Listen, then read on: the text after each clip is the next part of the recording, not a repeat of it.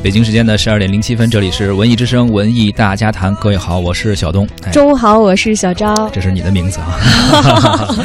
对，不是我的名字，是你的名字。今天呢，我们要说这个电影《你的名字》。现在听到的这个就是它的主题曲，是吧？对，不知道这些天你的朋友圈有没有被这部电影的海报啊，还有影评刷屏？反正我是被刷了。是朋友圈里面很多朋友啊，都会晒一晒他的这个海报啊，或者一些小的视频。很多人说，呃，会晒出他这个电影的票根，说去看过这部电影了，在咱们中国上映。啊，还有一些人会晒一些恶搞过的海报，比如说你的名字是什么，请你签个字，签收一下快递啊之类的。看来小东也是被刷屏了啊！是，其实不仅仅是我们，呃，连英国的观众呢也是。在近期观看了这一部新近上映的日本动画长片，英国权威的电影杂志《帝国》不仅给他打出了满分五分，还认为他很可能兼得明年的奥斯卡最佳外国影片或者是最佳动画长片两个奖项。应该说是给出了一个非常高的评价啊！你的名字是由新海诚执导的一部日本的动画电影。作画导演由曾创作过《千与千寻》《幽灵公主》的安藤雅思来执笔，讲述了男女高中生龙和三叶身体和灵魂互换的这么一系列的充满幻想的一个故事。中国内地《你的名字》于二零一六年的十二月二号刚刚上映，首日就拿下了七千四百五十一万的票房，截止目前上映四天，已经累积了票房达到了二点九二亿。马上就要突破三亿的节奏哈，走势比当年的日本动画电影票房王者《哆啦 A 梦伴我同行》应该说更加强劲。在日本本土呢，作品于八月二十六号就上映了，而且到现在还在持续的公映中，创下的成绩超过了历史排名第三的宫崎骏作品《幽灵公主》，现在呢正在向第二名《哈尔的移动城堡》。发起冲击，在日本媒体截止到十一月二十八号的统计当中，你的名字在日本的票房已经达到了惊人的一百九十四亿日元，距离哈尔的移动城堡仅差两亿日元了。这个故事呢，发生的地点是在呃每千呃每千年回归一次的彗星到访的一个月之前这么一个时间，而地点是在日本，日本飞弹山脉啊，身处这个乡下的一个小镇。在这里呢，女高中生三叶每天都过着忧郁的生活。身为镇长女儿的三叶，作为神社的传人，在延续着古老的习俗。三叶对于大城市的这种缤纷的生活充满了憧憬。然而某一天，自己做了一个变成男孩子的梦。啊，这里面有着陌生的房间、陌生的朋友，而出现在眼前的，则是东京的街道。三叶虽然感到困惑，但是呢，能够迎来朝思暮想的都市生活，让他感觉顿时哎神清气爽起来。而另一方面，在东京生活的男高中生立花龙也做了一个奇怪的梦，他梦见自己去到了一个从未去过的深山小镇中，变成了一个女高中生啊，宫水三叶。不知道您是不是已经成为了这部日本动画片的观众啊？欢迎参与到我们的节目的直播互动讨论当中。如果您已经看过这部电影了，欢迎分享您的观感，添加“文艺之声”或者“文艺大家谈”的微信公众号，现在发来留言，我们就可以实时看到。您还有可能成为我们的幸运听友，获得节目组赠出的电影票和演出门票。今天一起来聊一聊你的名字。を探し始めたよ。その不吉祥な笑い方をめがけてやってきたんだよ。君が全然全部なくなってチリチリになったって。もう迷わないまた一から探し始めるさ。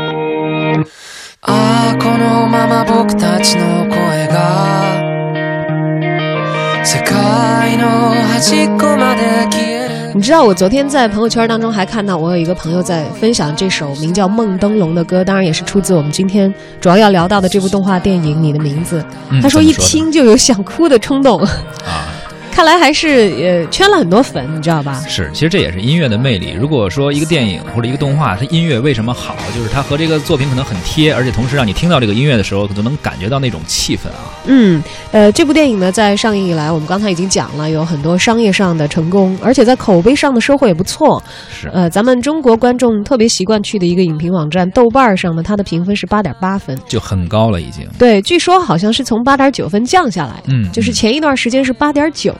是，那为什么还有些人不满意？怎么还降下来了呢？俗话说得好呀，说自古真情留不住，唯有套路得人心。是说有人觉得这个有点套路太深是吗？对，何止是有点套路，他几乎就是一个套路的集大成者。其实我也仔细看了一下大伙儿的这个影评的意见啊，批评的观众呢，火力大多都集中在套路这一方面。嗯，呃，这部动画长片如果你看过的话，可能真的可以一一列举出来那些我们非常熟悉的味道。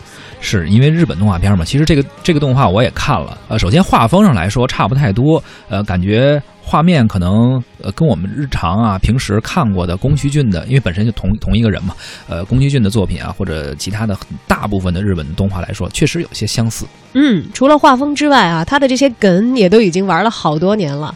比如说我们刚才讲到的这个基础设置，身体和灵魂互换。嗯，这个很多可能动画电影我们关注的不多，但是比如像电影啊，什么女男变错身呀，包括这个韩国的变身小姐呀、变身男女啊，就有很多都是类似这样的电影。还有前一段时间咱们国产电影那个什么重返二十岁，呃，是重返十八岁还是多少岁，对吧？重返二十岁，对。它也是一个这个穿越，然后灵魂换到一个曾经的身体里头。是你说这个穿越就更多了，其实包括前一段时间大火的这个什么什么来自星星你啊，包括就很多穿越片儿。特别愿意用这种方式，就是因为什么彗星撞了一下地球，或者是怎么着一下啊？你知道，其实，在日本漫画当中，穿越的梗更老。我记得在我的童年时代，我六一儿童节曾经强烈的要求我爸给我买了一套书做六一节的礼物。什么书？叫《尼罗河的女儿》，那是日漫啊，那是多少年前的日漫就已经在玩穿越梗了。然后那个时候很火的，包括什么《天使红河岸》啊，那都是这个女主穿越到另外的时空，但是她是带着自己的身体去穿越啊，到别的时空里，然后去影响。历史的进程，然后还有时间线的来回穿梭等等等等。是，所以说就身体和灵魂互换以及穿越时空这两个套路来说，真的是不是什么新鲜的方式啊？还有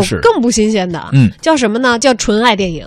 纯爱电影，你说到现在，这个我们看到的日韩的影片，纯爱路线的随便一扒拉，可能是一大堆，你记得的、不记得的，嗯，好像都是那种啊细腻的情感，两个人。在时光当中交错，哎呀，各种擦肩，各种擦肩，然后最后重逢，一回头啊，原来你在这里。其实这种设定我们已经烂熟于心了。就是现实生活中不会出现这么完美的一个情节啊，这么完美的这种爱情。但是呢，在电影中也好，动画中也好，却非常细致的每一个环节都像设计好了一样，而且让你感觉非常纯美、非常细腻。这就是纯爱电影的套路，是吧？嗯，还有像这个有一点点灾难片的影子，在这里头也能够感觉到的啊。是，最后他们就。就拯救这个村庄嘛，是吧？对，这个是我们不方便大量剧透，但是会讲到这个。说完这个男女主角灵魂和身体互换之后，嗯，他们遇到一个真正推进这个情节往前发展的一个事件性的一个很大的一个事件，应该是一个关键的事件吧？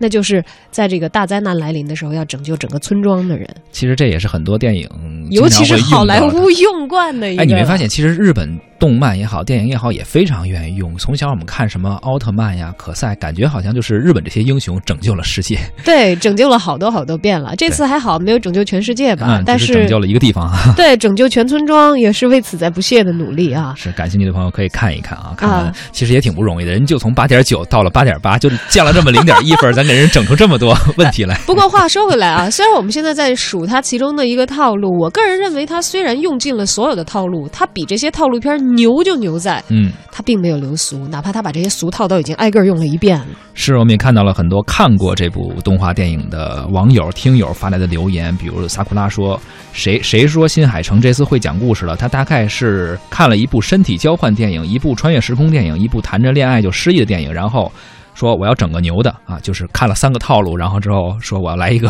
比这个都更牛的，于是把几个素材揉在了一块儿。”他觉得叙事有点乱，而且有一些逻辑的 bug，而且动不动就泪流满满面。他觉得这是他他的一个观点，觉得不是那么满意。对，但是要知道，我们看的这些负面的评价啊，你豆瓣豆瓣上是有超过八万人给出了评分，嗯，这是我们专门挑出来，就说这些火力都是在哪儿的。这位叫 Lumia Love 朋友就说了，说动漫的逻辑令人着急，因为交换过身体就一定要喜欢对方吗？男主总会莫名的开始思考一些哲学问题：我是谁？我在哪儿？我要干什么？说空间转换什么的更是有点扯。说拜托，这不是什么科幻番，一个妥妥的现实番就这样改的惨不忍睹了。那或许是我们的真实生活太无趣，那么我们为什么不直接去看科幻电影呢？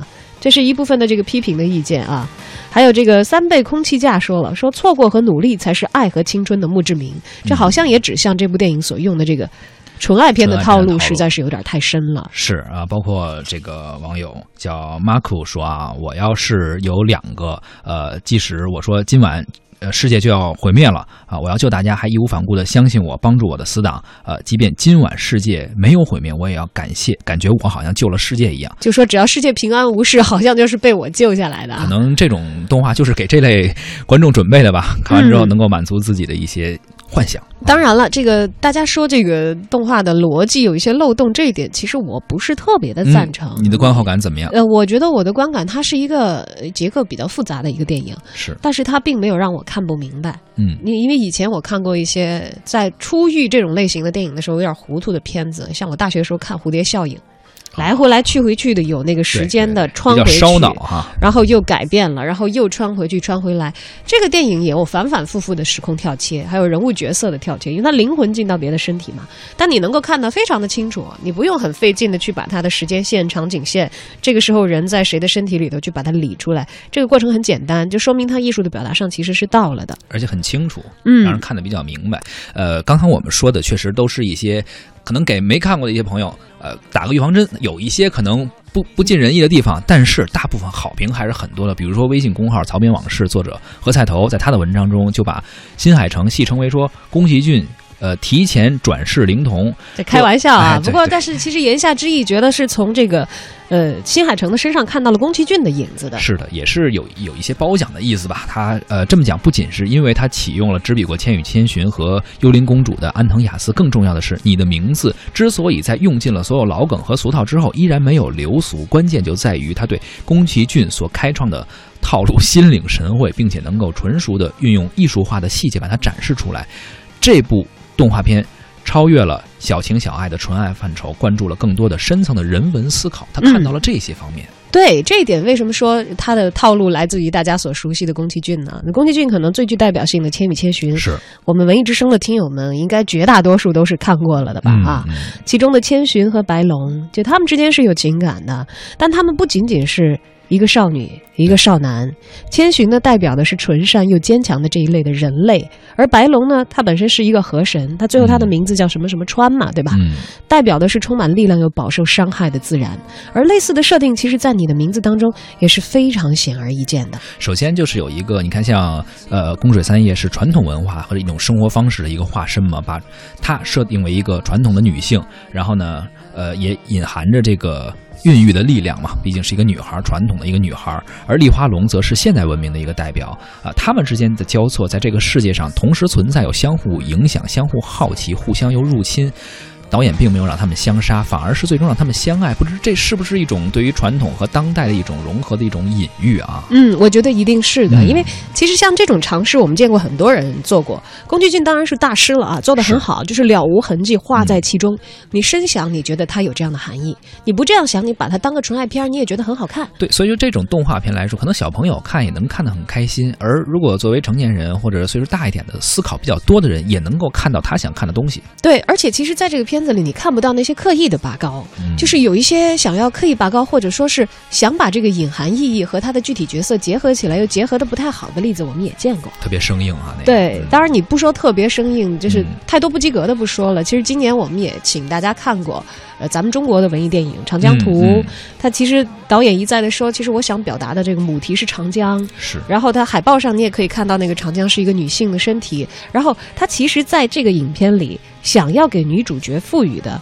象征意义是很多的，它可能有母亲河的意义，有自然的意义，但是可能由于在角色把握上没有达到那个理想的状态，像宫崎骏那样，把人的善都集中在这个千寻的身上啊，嗯把这个自然都集中在那种各种各样的神和白龙这样的典型的人物身上，可能这个他艺术化处理的过程不够好，所以大家就一遍倒的说：“哎呀，看不懂啊，牵强啊，哦呦，一个恋爱谈的那么矫情。”但其实可能他深层的意义和这个角色在对接方面，只是他没有做好，但是在构架上是做了这样的一个设计，恰恰。我们在你的名字当中看到这个设计做的还挺好的，其实我之前有过一个观点，就是你越是复杂的事情啊，越要给它简单化的说出来，而越是简单的东西，可能你需要用一些复杂的包装。一部电影的体量它是有限的啊，你想装的东西太多的时候，可能往往不容易表达清楚。而像你的名字这样一个动画片，用一个非常简单的方式来说一个呃有一点深度的一个道理吧，还不是那么多，我觉得体量是正合适的。当然，除此之外啊，很多人说看日本动漫啊、呃，包括你的名字在内，除了这些思想上的内涵以外，在它表面上啊，就是比如画风上，还会看到很多，特别是去过呃日本旅游的朋友会看到很多熟悉的场景，这也是一以贯之的，不能算是套路，我觉得还算是个优点。啊对这样的优点，其实以前已经展示过很多的好处了。比如说《灌篮高手》，它是这个日本镰仓的实景复刻，对吧？嗯，呃，像这个我的很多朋友都会专门计划他们的日本旅行去镰仓，就是因为从小看《灌篮高手》，一看我要走在樱木曾经走过的街道，路过他路过的道口，算是文化产业带动旅游业吧。对，而你的名字当中的画面呢，也有很多取自真实存在的风景和街道，而且吸引了很多日本的观众啊去圣地巡礼，他们自发的去找这些出现过的场景。嗯，熟悉的朋友知道，小昭其实是个比较热爱旅游的一个嗯，一个文艺女青年吧，算是哈。日本也经常去。对，像它这个里边设定的那个细手镇所在的地方，嗯就是在飞潭山脉嘛啊。嗯，我是去过的，它是在日本中部，飞潭山脉是日本中部一大片连绵的山。大家去日本旅游就知道，离它最近的国际机场是名古屋国际机场。嗯然后你从名古屋国际机场，呃，到了名古屋站之后，你至少坐两个小时的新干线。当时最快的车好像也要两个小时，两个多才能到那个塔卡亚马，就是飞潭高山，那儿是等于那个山区一个相应的那个市比较大的一个交通场站了。基本上旅游的人要坐什么升龙道巴士啊，到了那个地方以后，再要换两到三个小时的巴士，才可以深去到深入到山区当中那些旅游点。你都去过了是吗？对，它是一个很偏的地方，就嗯恰恰呢，这个女主角的人设就就在一个很偏的深山里，而且我在那儿正好赶上了日本的。秋天的高山祭，那是重大的祭祀活动，它其实是源自于本土的一些农业的传统。嗯，因为再冷一点之后，就要封山了，就是你有没有办法耕作了，所以这个时候呢，大家一个是收获，把这些秋天的收成藏起来，然后感谢一下山神，感谢一下自然的赐予。那巫女的穿着就跟这个水宫三月是一样的，嗯，而且嗯把她的人设设在一个农业传统和祭祀文化的痕迹都很深这样的一个地方，它就是传统的一个代表。是非常令人信服的。它是从这个日本的本土文化的根儿里长出来的东西，不是凭空给它嫁接和安插一个。就像我们之前其实也诟病过我们的国漫《嗯大鱼海棠》，嗯，说在土嗯楼里是管生死的一个地方。你说土楼不是客家人生活的地方吗？那个现实感，你就会觉得有一些错位和跳脱。然而，他这个片子里对于女主的这个传统身份巫女，在深山里啊、老镇子延续着小镇子延续着古老的传统。我们的传统就是在那个。他的那个动画片里头解释说，传统因为一场大火，就是为什么会这样，记载的典籍已经不见了，但是大家还沿袭着每年祭祀的时候，比如说在这个动画片里头有口嚼酒，要敬神灵用什么东西，这些习俗和行为还延续下来。这其实跟日本目前的社会现实是非常贴合的历史也是相符的啊。其实说到传统文化，这个就是整个在东亚共同体来说，作为我们中国，呃，刚刚说到国漫，其实你说是传统文化。不好继承吗？不好传承吗？在当代的艺术形式上无法去传播吗？其实也不是，可能需要我们的创作者多花一些心思哈，多找一些资料，然后了解它真实什么是什么样的。然后你的作品中有根儿，真的是这样的话，可能能够做好做好一个更好的一个当代的传播。嗯，而且听说当时这个在这个你的名字里面，他们当时弄了一个图书馆，这图书馆也是经典的一个场景存在的啊，存在的跑到这个男主啊角跑到那个图书馆去查资料，寻找那个女主所在的地方。据说也是特意在这块儿开了一个像一个旅游小景点似的，然后当时弄了一个布告栏，可以让参观者来写一些小纸条之类的一个专门的展示区哈、所以我在想，这个飞潭的这个图书馆，它会不会成为下一步中国游客大举去日本旅游的时候 又一个热门的旅行地了啊很有？可能成为一个热门景点哈。通过一部极具本土精神内核的动画长片，向全世界展示本民族的文化魅力，以及当下对于文明的思考，让更多人了解、认同和喜爱。其实从这方面来看，新海诚真的可以说是接过了宫崎骏的接力棒。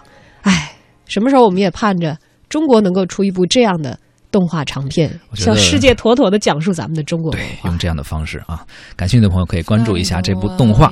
看完之后呢，也可以发来文字留言到文艺之声或者文艺大家谈，跟我们进行交流。咱们下半时段继续聊。 「運んできたの